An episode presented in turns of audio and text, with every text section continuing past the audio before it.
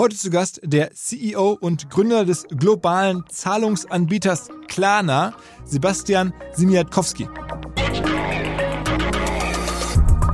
I feel that question is a little bit similar to asking a football player, you know, did you expect to play Champions League? I think that like nobody, at least I believe that no entrepreneur, I mean, I would not have been doing what I was doing if I didn't aspire to be playing in Champions League. Like, so ever since I started a company, my aspiration has been to build a hundred billion or even a trillion dollar type of company like Apple or Google or whatever. Um, and so that doesn't mean that I have been convinced that it's going to happen. That's a very different thing, right? Like, but but obviously I've had to have the aspiration, the ambition, right?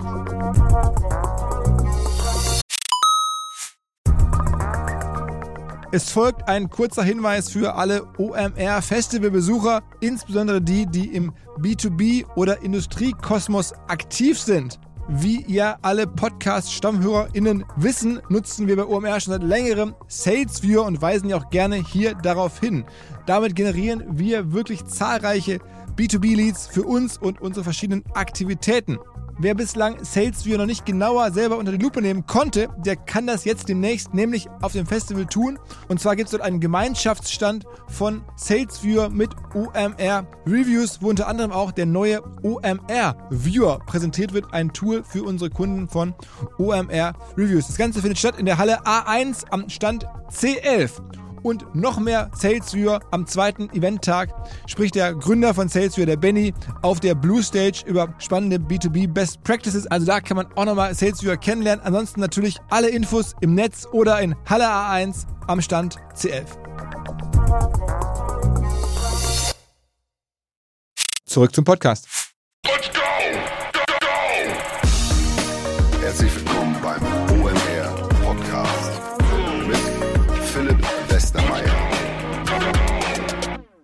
Mal wieder ausnahmsweise ein englischsprachiger Podcast, aber wir glauben, Klarna ist den allermeisten, die jetzt zuhören, ohnehin bekannt und so groß, dass es sich lohnt, hier dem Gründer, der übrigens polnische Wurzeln hat, aber eigentlich Schwede ist, auch auf Englisch zuzuhören. Wir haben am Anfang gelernt, er kann sogar etwas Deutsch. Wo das herkommt, hat er auch erzählt. Und ich habe diesen Podcast mal wieder gemeinsam gemacht mit unserem hauseigenen Finanzbranchenexperten, dem Chef von Finance Forward, unserer Tochtermarke, Kaspar Schlenk, wie schon so einige Podcasts in diesem Bereich in den letzten Jahren, war Kaspar mit dabei und wir haben versucht, gemeinsam zu verstehen, wie hat es jemand geschafft, aus Schweden heraus ein mittlerweile globales Zahlungssystem, das den größten Markt in den USA hat, zu bauen, dabei eine Wertentwicklung zu erleben, die zwischenzeitlich fast Richtung 100 Milliarden ging, dann abrupt wieder abgestürzt ist. Wie erlebt man das als Gründer? Wer hat dir das Geld gegeben? Wie kommt man überhaupt dazu, in seinen 20ern nicht irgendwas mit Musik oder Fußball gründen zu wollen, sondern ausgerechnet ein Zahlungssystem? All das jetzt mit Kaspar Schlenk und Sebastian Simiatkowski. Und übrigens, gerade heute wurden mir wieder zwei Links zugesendet, auf die ich mich heute Abend freue. Eine Doku und ein Artikel, die ich heute Abend in Ruhe lesen werde. Wer sie auch lesen möchte, wie ich schon häufig hier erwähnt, ich schreibe jeden Freitag einen WhatsApp-Newsletter. Der ist kostenlos, keine Werbung drin. Ihr könnt euch anmelden in den Shownotes. Unser Partner dabei ist die Technologie von Charles. Die machen das möglich. Mittlerweile lesen da 15.000, 16.000 Leute mit. Und wie gesagt, drei Links zu Content Pieces, die mir geschickt wurden, die ich spannend fand in einer jeweiligen Woche. Immer freitags. Aber jetzt rein ins Gespräch mit dem Sebastian. Hi Sebastian, um, how did you find uh, the idea for Klarna? Ah, äh, erst vielen Dank und es tut mir sehr leid, ich mache das nicht in äh, Deutsch. Deutsch you could, you sehr could. schlecht, sehr schlecht. Ähm, Did you so, learn it at school? Or? Äh, ich, ich, ak- ich, ich, äh, ich habe einen Sommer gearbeitet in, äh, in Bayern, in Oberfranken, in einem Bau. Ähm, Milke Kühe und äh, alles gemacht. Ja. Wh- wh- When was, when was Äh, that? Ähm, ich war vielleicht, wann ich war 15 Jahre alt oder so. Ja, Krass, krass. So. Und dann habe ich auch gearbeitet in St. Moritz in der Kempinski Hotel als Barwaiter. Ähm, aber da war es more Swiss-Dutch, äh, den, den Fränkisch. So. Okay. Uh, yeah, so I'm sorry, like my German is, uh, but I understand well. I just, uh, I feel so embarrassed when I speak. So. I mean, it's, it's not that long ago. How, how old are you today?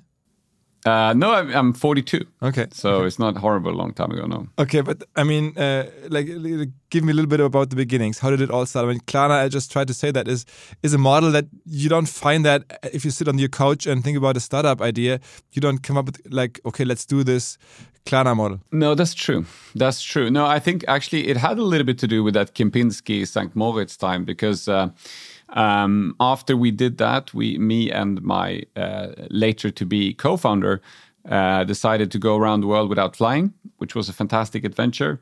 Uh, and when we come back, uh, I was too late to continue my studies at the Stockholm School of Economics, and so I had another year, a gap year that I just had to fill with something. And I was just desperately looking for a job back in my hometown of Uppsala and uh, and uh, yeah, and then I found myself working in this company as a salesperson that were offering factoring uh, debt collection services.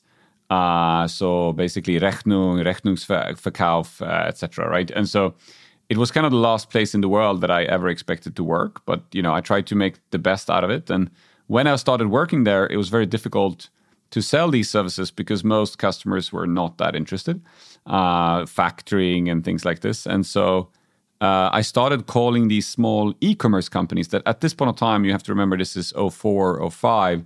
Um, you know, Amazon wasn't a big thing in Sweden. So there were tons of like small entrepreneurs that were just realized that you could buy Google AdWords really cheap and sell a lot of stuff, right? And didn't matter what it was really. Um, so, and they needed services like this, and they were looking at traditional uh, mail order companies uh, you know, like the Ottos of the world or Wehkamp and all these, and uh, basically concluded that like Rechnungskauf was the traditional way of payment um, uh, in on mail order. But they didn't want to offer it because they were worried that the customers wouldn't pay, that they wouldn't get the money. And so when we came with Rechnungskauf, but 100% risk free for the merchant, um, and also we took care about the cash flow and stuff like that, it, consumers loved it because this was a traditional way to pay for mail order and merchants liked it right? So so that was really the beginning of it. So so in a nutshell your business model from the from day one was um, you took a small percentage of what you sort of like laid out to um, the merchant uh, while he was waiting for the payment from the customer. Exactly. So it was actually mostly about uh, like avoiding the administration because obviously card payments were a lower administration for the merchants uh, because they don't have to send rechnungs and collect the money and all that. Uh, but also the risk, obviously, of consumers not paying, and then also to some degree the cash flow that you had to wait for the money as a merchant. The merchants didn't like, uh, and this were the problems that we saw for the merchant, while we gave the consumers kind of the you know the traditional way to pay that they've always used in a mail order setting. I mean, it, it sounds like a business model that demands a lot of cash instantly. I mean, you know, it's it's not something that you would stumble into and then you do it bootstrapped for years because you know the more money you lay out, I mean, you have to take it from somewhere. Yeah, that's funny you say that because it's. I think to some degree this is why the banks didn't do this. So at, at the time we started doing this, the banks were only doing factoring or kind of uh, Rechnungskauf. Uh, they were doing only for really large invoices. So nobody had done this in a IT digital way and processing tons of small uh, purchases. You remember, like our standard transactions, maybe like 100 euro, right? Um, and so a lot of it was just the digitalization of these things. But to your point, also, then, so we realized already that was solving a lot of problems. But then we realized we didn't have cash, to your point. So we came up with this very great idea. We said to you, like, hey, uh, Mr. or Mrs. Merchant, we're going to take over these invoices from you, these Rechnungs. You're going to get paid in two weeks. Um, so we actually had a very odd. People were laughing at us a little bit later on in the industry because we had a factoring model where you're supposed to Rechnungskauf, but we didn't actually pay for the invoices after the consumer had paid. So we still created a positive cash flow for ourselves, despite the fact that it was a, a, a factoring model, which is a little bit odd. That's not how it works today anymore. But it, in the first, uh, you know, you, as an entrepreneur, you just have to find like, you know, find a way that works, right? So what was uh, the reason that the the merchants accepted that in this in this case? I think to some degree, to be fair, some of them didn't really think about it much. They were just like, oh, this is nice. Somebody takes the risk and somebody takes the administration. And they didn't think too much about the cash flow, right? I think that's a typical issue for all entrepreneurs. We don't think about cash flow much initially. So I think they kind of uh, they didn't consider it much.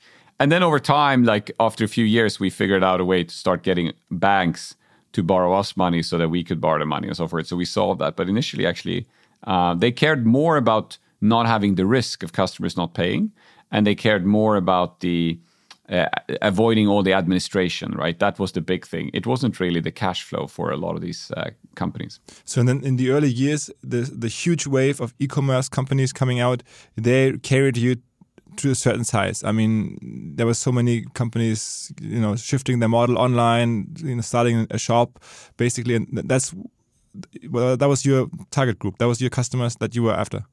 Yes, very much so. And I mean, that was also what was very, we were very spoiled with that, right? Because we would sign a company like Nelly, uh, for example, or Webhallen, these two uh, typical examples in Sweden, which at that point of time were very small kind of e-commerce websites, maybe revenue of like a million euros or even half a million euros a year. But they were growing so fast, right? Like they were growing tremendously fast. And so once we had them signed up and they started using our services, we were kind of double growing because we both had the growth of our customers that and we get paid per transaction. And in addition to that, we were adding more merchants ourselves, right? So this was helping us to very quickly to grow fairly quickly, considering we were only really active in Sweden to start with, and then some other Nordic markets. And I think it wasn't until eight or nine that we came into Germany. And how was your or how is your financing history? I mean, when did you do did you do the first major fundraising?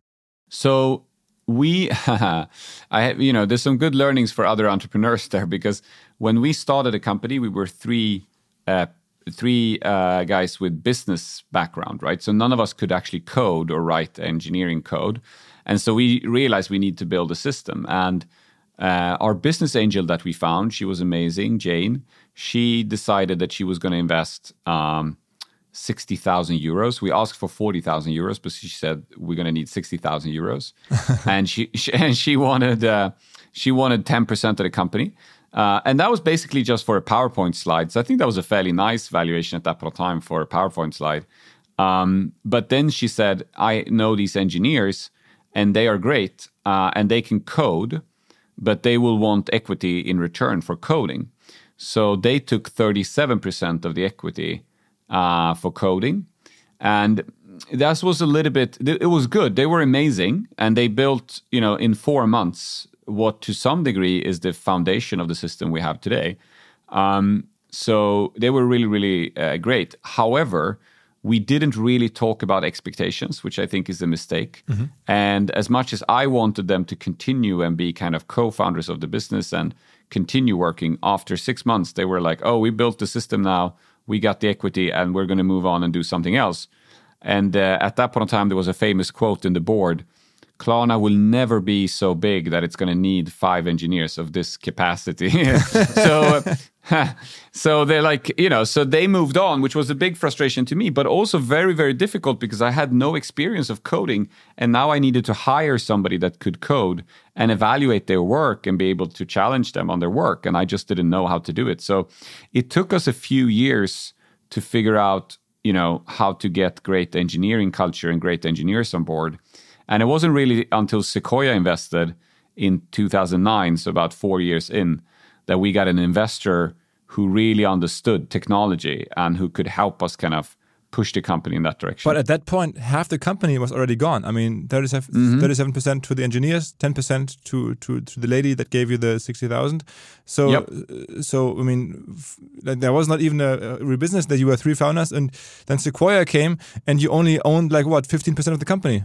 Yes, I owned. So I started off after the first funding round. I had seventeen percent, uh, and but what we were fortunate about uh, was that we were bootstrapping. So actually, we at the worst time, I think we were negative thirty thousand euros of that sixty thousand euros that we raised, and then we started getting a profit. So we were actually profitable already the second year, and we we were profitable for the first. Uh, uh, what is it now? uh, 12 years of existence, right? So, uh, so the point is that if you look at those early press releases of Klarna financing rounds, uh, it looks like people are investing money, but actually most of it is secondary. Klarna raised extremely little and was extremely cash or kind of uh, equity efficient mm-hmm. uh, for the first up until 2017 and 18.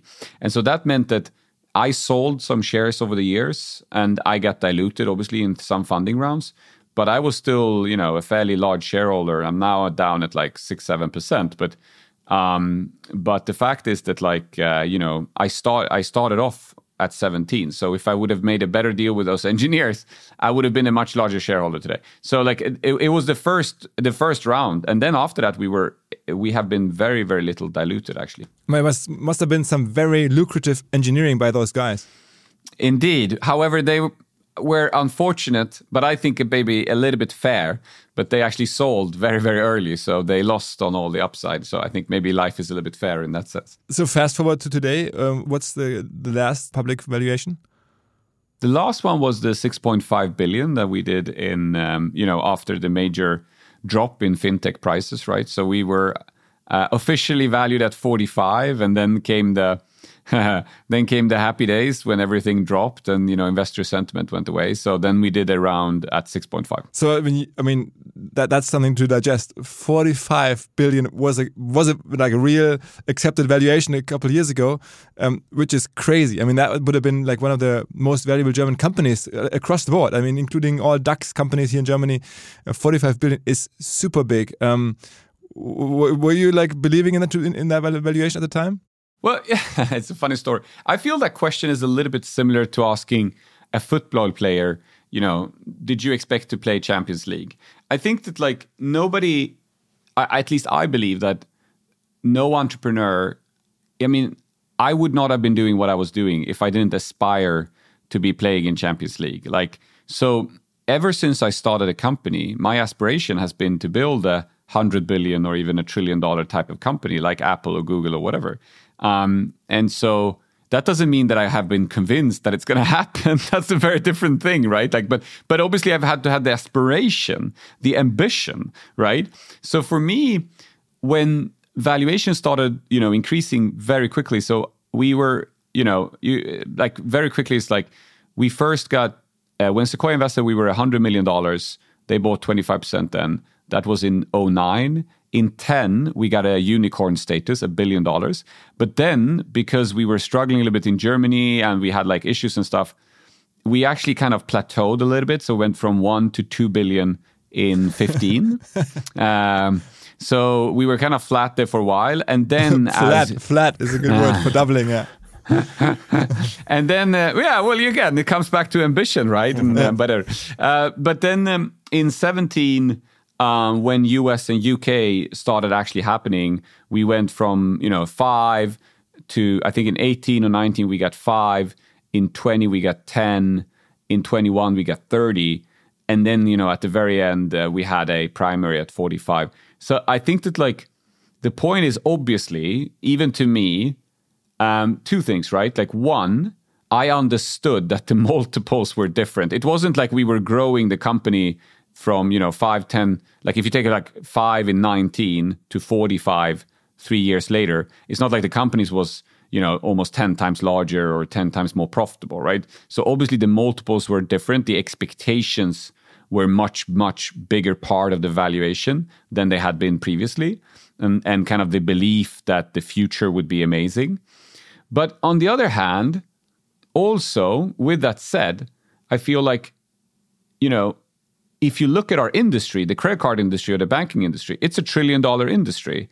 And if you do really disrupt this industry and take a, a massive market share, it is not unthinkable that a company could be worth a hundred billion dollars or even a trillion dollars. Like it's not it's not unthinkable, right? It's a lot of work. It's very difficult to get there, but it can happen, and that's still why I'm here. So I've said to Masa uh, and SoftBank, who was the guy who invested at the highest evaluation, I'm like, I'm as committed to make sure that he makes a lot of money on his investment that I am to all the other shareholders that invested at, at different prices.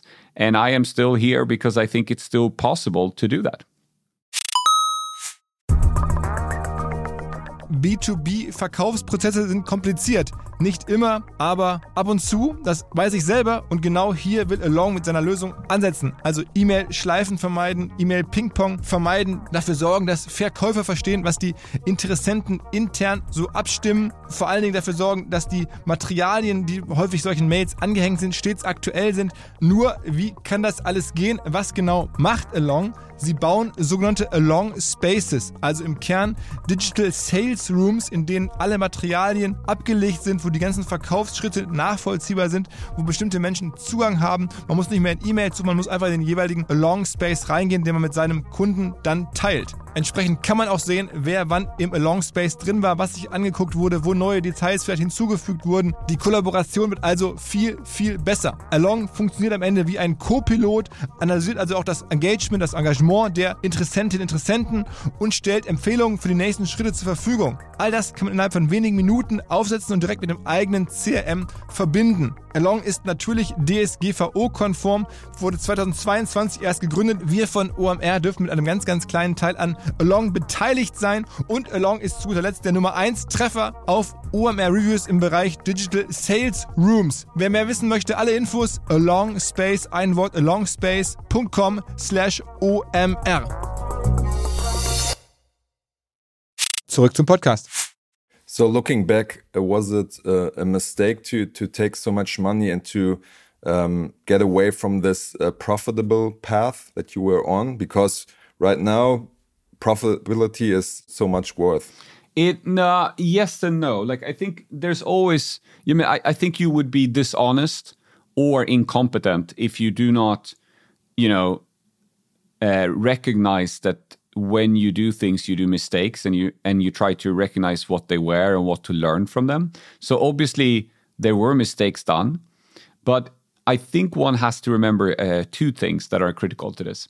In 18 and 19 when we were still 5 billion we were predominantly a nordic slash dach region company with a growing presence in the uk at this point of time the market in the US opened up. And my aspiration and belief was always if we're going to build a truly global company, I have to make it in the US. We have to make it in the US. It was like, to me, always the, you know, if you can make it here, you can make it anywhere, right? So when that opportunity opens up, go all in, like just go all in. And then we were, uh, we were lucky that this happened to coincide with this rise in valuations that you saw in the market. So it allowed us a lot of money you could say cheap money to be able to invest heavily in the US, right? So 18, I think, was the last year we we showed the profit.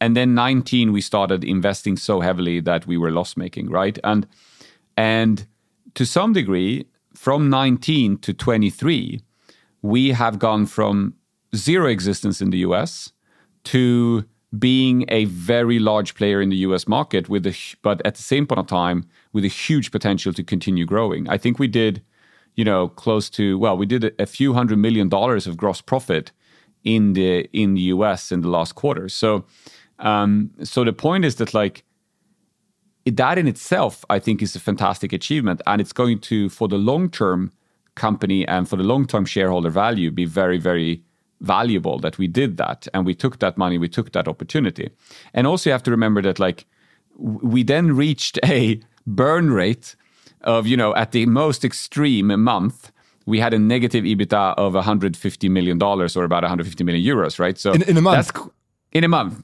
oh, whoa so, whoa so that was a fairly you know ambitious investment uh, investment strategy and i think you know at that point of time is every million dollars spent super wisely? You know, like no, of course not. What and did you spend all the money on? I mean, losing 150 million a month with a software business model. I mean, you're not like loading your warehouses. Where did all the money go? So I mean, it was predominantly two things, right? It was predominantly marketing, uh, writing, you know, marketing uh, or marketing investments to grow the company faster, and then the second one was obviously software development and product teams building new features and new services, right? So these are the the two major uh, major things. But also, one thing you have to, which is critical to recognize, is that when when Klarna goes into a new market, underwriting credit at the very beginning is difficult because you have only new customers and you have no returning customers. And so the risks is much higher. And so we were actually losing money on every transaction in the US. And because the US was starting to grow so fast and becoming so large and so big as a part of Klarna, if you have negative gross margin on every transaction, it massively pushes your gross profit down. And this was the effect that we've seen. And we had the same thing in Germany. We had the same thing in, in Finland. You know, we had the same thing in every market we started. You have this first negative curve before you get, uh, you know, the, the kind of steep curve up and uh, and this was the case in the US as well. So it was the combination of investing heavily and this early phase in the US in a massive market where we were losing a lot of money. So I think that like, uh, but again, you know, 150 million dollars is a lot. But you have to remember one thing, right, which I think is critical. At that point of time, at that rate of loss or investments, whatever you want to call it, the point is we needed to raise about a billion dollars a year to sustain uh, that, right? and and the point is, if you're valued 45 to 50 billion dollar, that is only 2% dilution on an annual basis, right? So actually, if you think about that, like 2% dilution because you're trying to achieve a trillion dollar outcome or a hundred billion dollar outcome is not that crazy. So the point is that like you people forget that it's in that perspective, right? Now again, I'm not trying to defend that like every decision was wise and we could have done it smarter and better. I'm sure there were things that we could have done better. Um, but I think it should still be put in perspective, right? How hard was it to to change the strategy to get again um, profitable with the layoffs and to restructure the company in a way? It was it was difficult emotionally because I think that's the one thing that I maybe regret the most is that when when we were building so fast and we were investing so heavily, you know, we thought it made sense for the shareholders, for the company, for the customers, for the employees. What we didn't predict was that the what if the investment shift, the investor sentiment, so like investors' beliefs in companies like this, if it shifts that fast, what will be the consequences for employees? And I think that like that was something that I regret a little bit. That like maybe we should have thought to ourselves as we came, you know, at the end of 2021 you know, what if market changes? Should we really continue hiring at this pace so fast and so forth, right? Because what ended up happening is we hired some people at the beginning of 2022 that we had to ask to leave already a few months later. And that I feel, you know, I would have liked to avoid, right? So I, th- I, th- I think that was a mistake that I uh, that I regret. But on the other parts, I, uh, you know, the the interesting thing is that reducing our costs, so basically reducing our investments rate and consequentially having to ask some people to leave, that was only 20, 25% of the return to profitability. The big effect of getting return to profitability was something that we I knew and I could feel very comfortable about, which was I had seen this curve in Germany, in the UK, in every market we've gone into at the beginning we lose money per transaction. We have to adopt and understand their local fraud, the local credit underwriting. We get more and more returning customers.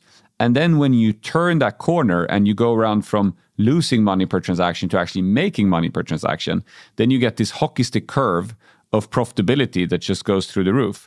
And I had seen this on so many markets and so many occasions. So obviously I felt very comfortable that like if we slow down growth a little bit in the US, if we focus on the profitability per transaction, we're going to see this massive swing. And that was 60, 70% of the return to profitability came from, you know, making US from loss making to profit making. And ironically, which is very interesting, ironically, if we would have cut growth to US to zero, it would have been much harder to get back to profitability because we needed growth and profitability to get back uh, if you see what I mean. Like it would just because the, the size wasn't big enough yet. So it was difficult, but and the team did an amazing job to turn it around. So only 12 months, May 2022, we booked minus 150 million dollars or euros equivalent, right, in in um, EBITDA.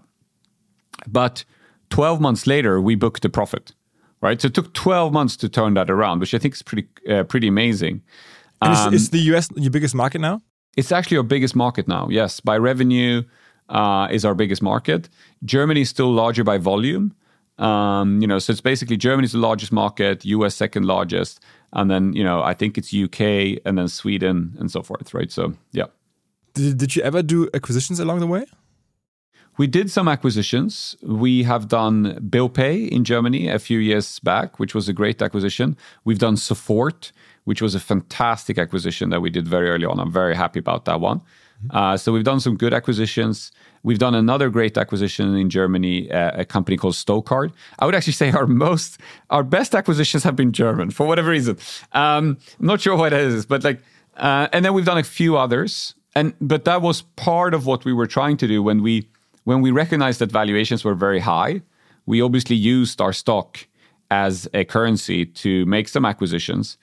Um, I think there maybe the learning would have been it would have been smarter to buy companies like I think PriceRunners, Stocard, BillPay, and so forth were good acquisitions because they had revenue. When we bought like more startups with great technology but didn't actually have a functioning revenue models, those were probably less of great decisions, right? So it would have been smarter to acquire more revenue using that, right? How how much funds did you did you raise uh, along the way? I mean, how, how what's the total funding that Klarna did? That's a good question. I think you know the ironic thing is I'm a little bit I'm a little bit frustrated about that because I was always like one of the best at not raising funds, as I said previously, not do primaries, be uh-huh. profitable, and only do secondaries. Uh-huh. But then you get a little bit like you know what is it called when you drive on the highway and you don't see the speed anymore right? Like so when we were in those heydays we raised a lot of money. So i think actually the total amount now is about 5 billion or something right? Which means that like on total being valued six and a half and raised five isn't that impressive. But i think that like uh, again i think that uh, i am i feel very comfortable that we will be able to if you give us just one or two more years the story will look much more attractive I mean, also it's a function of interest rates, right? I mean, I mean, your business is, is heavily impacted by interest rates, not only because the valuation itself of a, of a, of a digital company, or a tech company, is is impacted, but I mean, it's also baked into your business model, right? It is to some degree, but it's slightly less than people would uh, recognize, and the reason for that is that we are not lending the money for a long period of time so if you think about it, like a bank in general would borrow my money, maybe the average duration of a loan, maybe two years or three years or something, right? In Klarna's case, it's a Rechnung. So, you know, you make a purchase for 100 euros, we borrow that for 30 days, and then the money comes back. And then we borrow out the same money again. Uh, and we can actually borrow out the same money 12 times a year.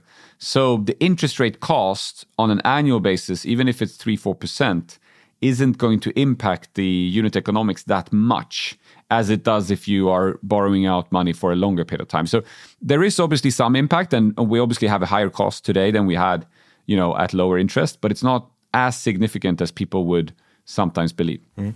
So talking about uh, Sofort, uh, instant payment is like a, a really a big uh, trend, global trend right now. Um, you're doing it for for a long time. So um, looking into the future what kind of role will this play in the payment mix and also for Klarna? Well, I think actually what gets me excited about Sofort was maybe to clarify, Sofort is um, the German word Sofortüberweisung. I mean, we have this this German company that I think is a household name here, Sofort. But I'm I wasn't sure that every, every listener gets gets that. I mean, it's a Sofortüberweisung. Yeah? Yes, exactly. Thank you. No, that's right. Um, the thing that excited me about Sofortüberweisung uh, was actually not so much just the instant payment, but it was something else. And I think that is more relevant today than ever before. And it was this concept that was that, like, when I first met Sofort and the found, uh, well, the founders had left at that point of time, but the people who were running it, um, it was a Raymond family that owned it. Uh, they basically, what was interesting to me was this concept of like, hey, what if I have a digital assistant and I don't want to deal with the bank because the bank has a sucky UI, a poor user experience, these old technology solutions, and the experience is pretty bad. So, what if I give my login details, my password, and my login to a digital assistant that logs in on the bank and does a payment or you know checks my account for a budget or you know whatever it is like so i don't actually have to interact with my bank because my bank isn't that great so I can interact with a digital assistant instead. And this idea that there could be a digital assistant that could make my life better uh, and I don't have to interact with the bank myself. It just was very fascinating to me already back then. And so that got me excited. It also got the banks in Germany very nervous because they realized the same thing that I realized, which was that if you start stop interacting yourself with your bank and instead have your digital assistant interact with the bank, then someday the digital assistant may wake up and say, Hey, you know what? Your bank also sucks from a pricing perspective and from the terms they're offering you. I have gone and negotiated better terms with this other bank. Would you mind if I switch for you? And I will do all the paperwork. So don't worry, it's just a click of a button and you're with another bank. And you'll be like, sure, I never interact with this bank anyway. I just interact with you, my digital assistant. So I don't care. Please go ahead and switch, right? So the banks obviously realize, like, uh oh, this is a real threat to the kind of um, to their business, right? And this is why the German banks then sued Sofort and started changing um, the private. Uh, they basically said, "Look, this is a threat." Uh, for you as a consumer, this is a privacy threat. So they started changing the terms of use, saying you're not allowed to share your credentials with a digital assistant, which is kind of funny because people have been doing that with their private assistant and their mother and their, you know, whatever for a long period of time, but it doesn't matter. Um, and then this get up to the EU. This became an EU topic and eventually became the open banking regulation that we have today. So uh, this has been very fascinating to me because this is exactly what I believe where the future is going. Banking is going to become a digital assistant that basically helps you save money, save time, and make sure that you don't pay all of those unnecessary fees that the banks are charging. So that's why Sofort to me has always been so fascinating and kind of intriguing as a company. Sorry for a long answer. Why does it take it so so long to in, envision that vision? Uh, that's a good question. I think the the the technology wasn't that mature yet, right? So it worked with Sofortüberweisung, worked really well. Most people have a good experience, but it is still kind of clunky.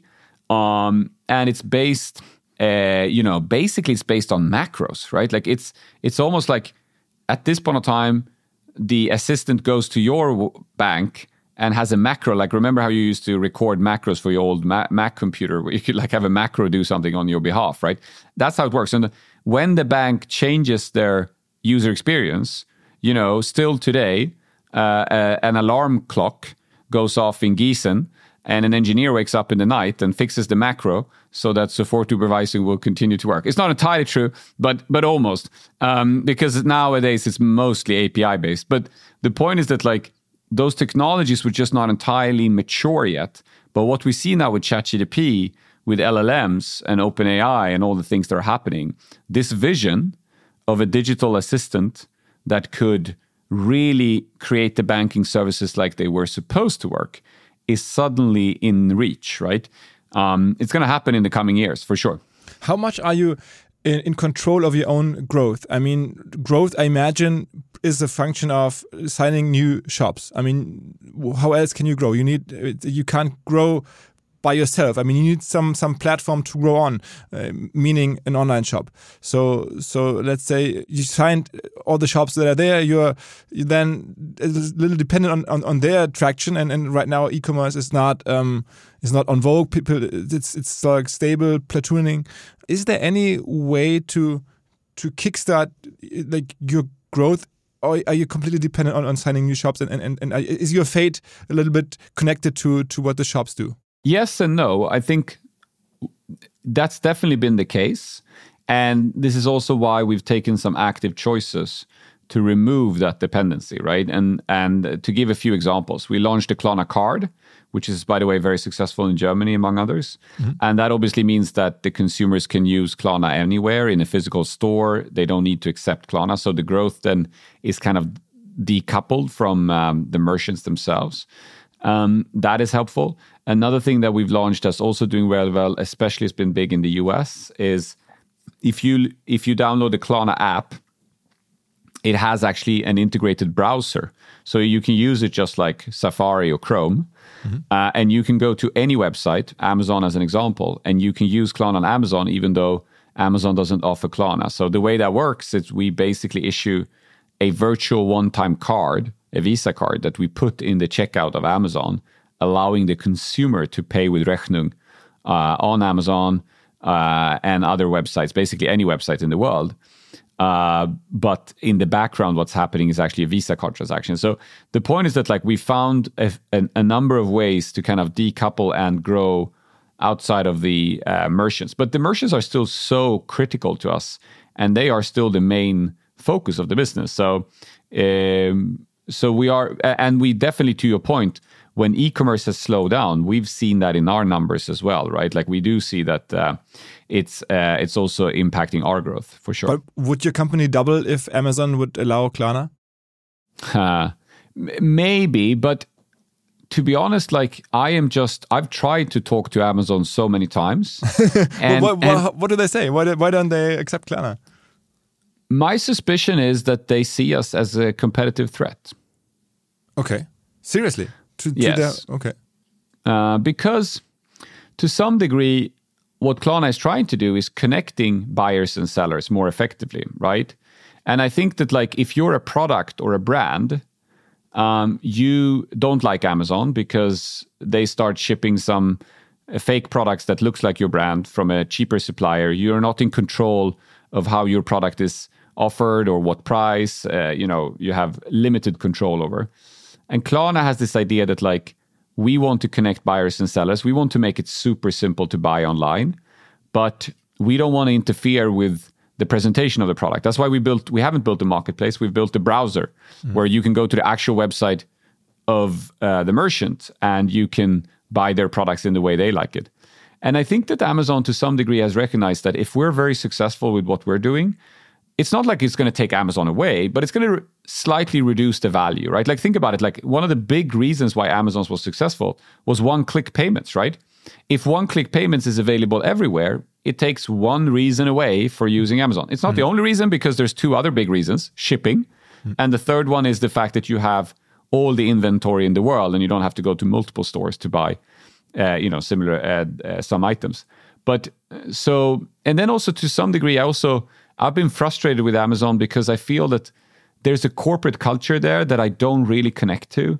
I feel like there are too many examples of people that feel that they've been run over um, by the by that company of that size, and I think that like I think there is something in the world called karma, and I actually believe that like business has to be uh, beneficial for both sides, and if you like year over year you bring you bring uh, there was a good example of these german knives right like this german family company was selling knives mm. on amazon and then suddenly somebody you know amazon was producing their own knives at half the cost that looked exactly like that germany family business and the point is like you can do this once or twice but if you do that over and over again I just like I can't connect to that. I don't want to make business with businesses that that act that way. Unfortunately, I'm I am at AWS, so that is you know is what it is. But but like I just I just want to see them take that seriously. Like, I think it's critical that you actually, you know, be mindful of your relationships. Like, don't treat them like I, I love. I love the Japanese car, car manufacturers and how they have looked at supplier relationships and stuff like that. I just think that there's a different culture. So I'm not a I'm not a big fan. And maybe Amazon will change this, and maybe they will become better at this in the future. But like, this is something that I feel makes me less keen to work together with them, as much as it would be financially probably very attractive. Is is there any other major shop um, missing on your customer list? Well, I'm super, super happy after bugging Robert at Zalando for so many years. Poor Robert, he was so tired of me. Um, but uh, but finally, finally, we got Zalando uh, on board in some markets at least. Uh, so that's been uh, a fantastic uh, win, which I'm really, really happy about.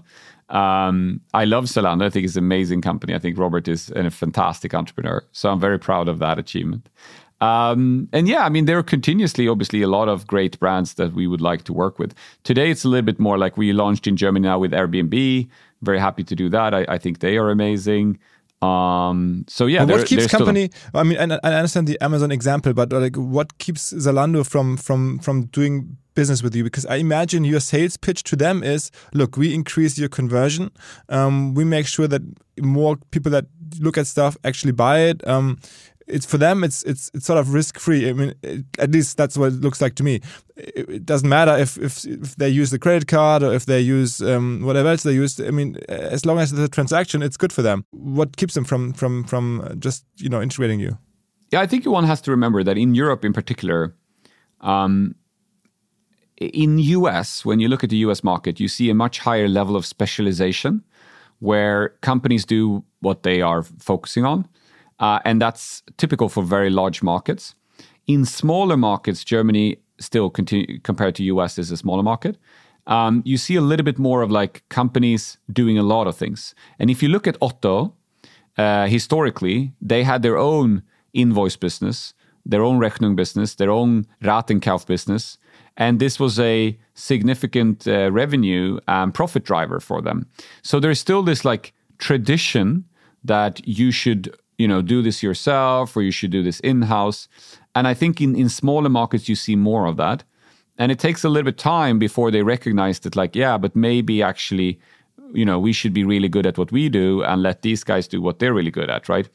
Um, so I think those have been the reasons why it's been a little bit slower sometimes.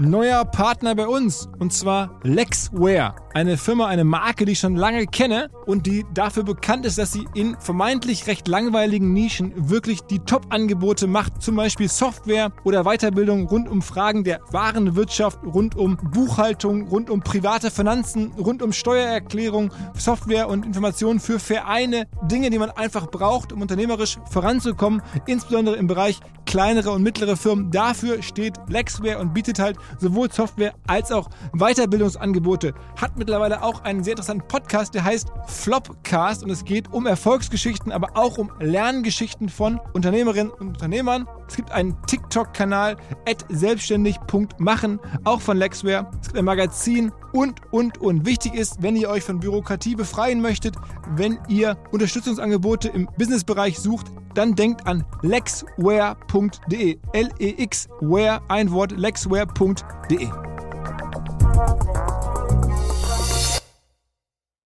Zurück zum Podcast.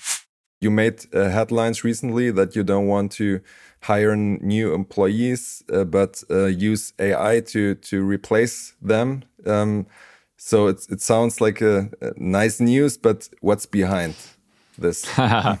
well, um, well, first and foremost, like I think that the um, it's critical here that about a year ago exactly, right? We, as many others, I saw ChatGPT on on Twitter uh, or X, and I started testing it myself, and I was just like as many others, blown away. I was like, wow, you know, this is it feels amazing, right? And after Christmas, when we came back, um, we contacted Sam Altman at OpenAI. I said to them, look, we we would like to be your favorite guinea pig and really be the ones that test and learn everything. And I just eh, really, really uh, encouraged all of our employees to like, please lean into this. Please try what you can do with this technology. Obviously, we have to make sure that we're safe, that we're following the privacy standards, etc., etc. But like with all of that thing, just like try to explore what we can do with this. And we kicked off there were over 100 initiatives internally that were kicked off to start explore the value of these uh, of these uh, uh, software. And and and it was also actually happened to coincide with some interesting other learnings we had internally about graph databases. We had some internal learnings about documentations and wikis stuff like that. So it happened to coincide with some other interesting internally development.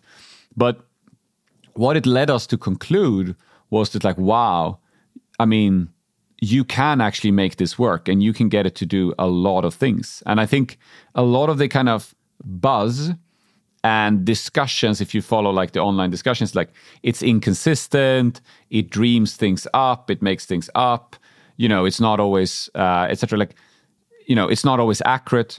But I can tell you, and I'm sure that most people would agree, humans aren't accurate always either, and humans also make things up. Um, so, like, the point is more like how accurate is it, and how qualitative is it compared to a human performing similar tasks, right? So, for us, it just became over over the last 12 months, it's become very, very clear that it can do a tremendous amount of things, and as a consequence, we can be less people doing much more things. And at the same point of time, we don't want to do layoffs. I really, it was very, very tough and difficult for everyone involved. I mean, obviously, mostly the people affected, but also for us who had to take those decisions and and and to part ways with fantastic people. And I just don't want to be there. So what we then decided in October is we stopped recruitment because we said, look, we at Klarna in general as a tech company, people stay here for about four or five years. So that means that every year about 15 to 20% of staff moves on. And they're also in huge demand from other companies because having Klarna on your CV is a great thing. So we said, let's just stop recruiting. And as a consequence, it will allow us to become fewer and fewer. And we don't have to do any specific, uh, you know, we don't have to uh, proactively ask people to leave, but it will still allow us to become more efficient. How many people in, are you right now? We are about, we've been about 5,000 but we are shrinking now. So I think we'll be 4,000 fairly soon. Um, we've also done some outsourcing. Um, so we are quickly becoming fewer. And, and that is a target for us. We want to become fewer. I want to, we want to make sh- sure that we have much higher revenue per employee, which then also will mean that we will be able to pay more per employee, right? So the, the ambition is that the, investment per employee will go up and will be even more attractive uh, from a salary perspective and compensation perspective. But that uh, at the same point of time, there will be fewer of us. How will this uh, change the culture of the company? Because when you did the outsourcing, there was also a little bit of conflict. People uh, don't know if they it's the right move to go to the partner of this uh, outsourcing. So it will change the the culture after high growth years. For sure. No, I think it has to some degree. I think the outsourcing actually, uh, I mean, you have to remember like these people, uh, we had two big partners in the outsourcing. One was Accenture. And so people were offered a job at Accenture. I think most people would say a job at Accenture is pretty attractive. Um, they were offered the same terms that they have today. Uh, so there was no change in terms. Um, and then the other one was Foundever, which is a huge customer service company across the world. Uh, so those two, you know, I think people. I mean, obviously, there's always going to be. I mean, to some degree, I'm happy about it. Like there was some people that said, "I don't want to work there. I want to work at Klarna," and I think that obviously is a fantastic sentiment to the culture and the company we've built. Um, but at the same point of time, I think it's long term the right decision. Um, and uh, it's been uh, you know an outspoken we've been very tried to be as transparent about this as we can right and and be open without it with it internally this is also why i you know this is why I speak about this. I understand that some media then says, "Oh, look, AI and it's a threat of jobs and so forth," and I, I, I agree to that. From a society perspective, I am concerned when it comes to society. Look, you have an amazing AI company in Germany, DeepL, who basically have made the job of translators uh, obsolete. And in Brussels, they employ still about 8,000 people to translate all of the EU documentation. And like those people are 50, 55 maybe on average. They're not going to become YouTube influencers. It's a real problem for them, right? Like it's easy to say there will be new jobs, but like that doesn't mean there will be new jobs for these individuals or that it's easy for them to find new jobs. And I think society has a problem here that it will have to address. But as a company, you have to remember that like the main focus is to bring highest quality product at lowest possible price for your customers. And driving these initiatives and making sure to go through this transformation is critical to make sure that we do that last question, maybe um, on, on, a macro level. I mean, you've built this European um, company. You're active in the US. You have Japanese investors, so so you know the world. I mean, what's your perspective on Europe? Uh, you know, versus the US versus the rest of the world. How do you how do you see our continent developing? Well, first of all, I am um, I am very much a European at heart because like you know, as you know, I have a, a, Polish background. My parents were both Polish, and, and I was born in Sweden. And then I've spent, as you heard, a lot of time in Germany. and so I feel like in Bavaria, I don't know, like maybe the Bavarians would say that's different. But, anyways, um, and so like, and I had my Radler and I had my Gasmos and I had my, you know. okay, I get so, it. Yeah. yeah, yeah. So I think that like, I, I'm a big European, you know, I believe in Europe. Um, I think I see both strengths and weaknesses in Europe. I see the strengths in Europe when I talk to people like Markus, who runs Bolt, and I look at how you know, Uber, Uber has like, you know, twice the amount of engineers that are sitting in Silicon Valley and are paid, you know, tremendous salaries and they don't seem to be that productive. They seem to, you know, a little bit like in some of those like jokes that went around about Twitter. How how does the work at a tech company look like? Uh, you know, you, you get a little bit of that impression, and then you look at this uh, Estonian company, and they're so hardworking and they're so dedicated, and you can see at least here in Stockholm how Uber is losing out to Bolt, right? Like Bolt is taking over step by step. And it's not because of some fancy pantsy big idea or vision. It's because the quality is better and the price is better. And over time, that makes a difference. And I think there's a lot of really, really solid European companies with very thoughtful cost structure, hard, good work ethics, extremely focused, and in particular in Eastern Europe. And so, like, I think that speaks to a lot of the potential. I think the downside and challenges a little bit more is that we are simply not as friendly and, and as encouraging to business and to um, entrepreneurs as they are in the US, right? And we want to regulate more and we want to regulate faster. Um, I'm I'm for just to remind everyone. I'm not an anarchist. I believe in regulation. I don't. I'm not. I'm not just like oh, free markets will solve everything. That's not my idea. But with that said, I think there needs to be smart and wise regulation. And I've been to Brussels too many times, and I am concerned. Like the fact that we have a European Union that still hasn't been able to say, you know what, maybe it doesn't make sense every year to take a whole month and move the whole office to a different location just because the country can't agree to the fact that maybe like it's fine that we stay and keep the parliament in one place rather than two places like like when when it and and then also when all of us sends you know we send our politicians to the European Union we send them there with one assignment bring back as much as possible to our country. And an organization that is built on the concept of everyone trying to grab as much for themselves, uh, rather than built on the concepts, how does working together make us all better off? It's just very difficult to get that organization to achieve something. And so I feel that like there are these these things make me concerned for Europe. The mm. uh, the the too there's too many lobbying groups in Brussels. There's too much of um, of these kind of like let's grab as much for our own country as possible mentality.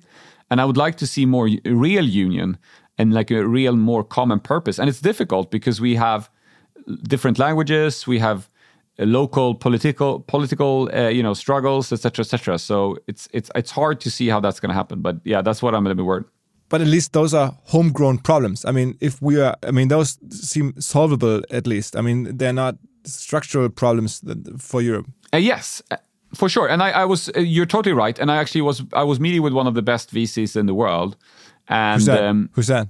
Uh, I can't tell you who this was, but but but but I can tell you what he showed me. He showed me this idea that like if you look at the last, if you kind of ignore all the ups and downs and the noise, and you just look at like decades, right? You go back to like oh, you know, 99, 00, 2010, 2020, and you look at tech companies, you will see that we've gone from you know remember like the tech companies back in 05 when paypal listed like you had a $5 billion valuation was like tremendous right? To your point right? Now you see these companies worth like a trillion dollars or hundreds of billions of dollars even after the big drop. The point is there's a massive overrepresentation of uh, us companies as everyone knows right but in the last few years, you see more and more European companies coming. And I think it's true that you will see more European companies there. But at the same point of time, what concerns me is that I think somebody showed me this statistic. I hope it's correct. But like 20 years ago, the total GDP of European Union and the US was the same. Today, US is twice the size of the European Union.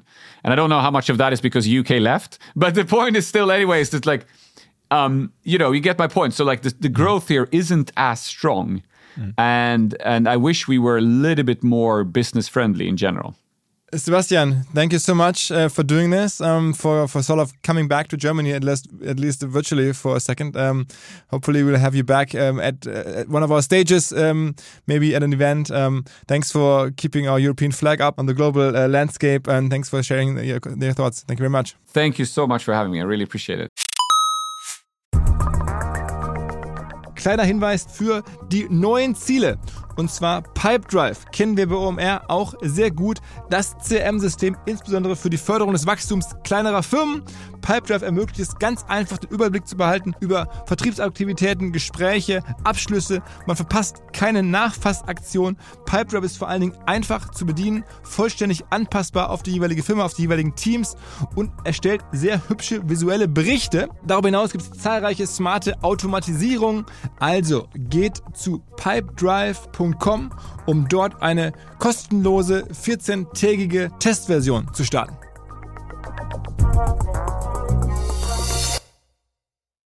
Zurück zum Podcast. Dieser Podcast wird produziert von Podstars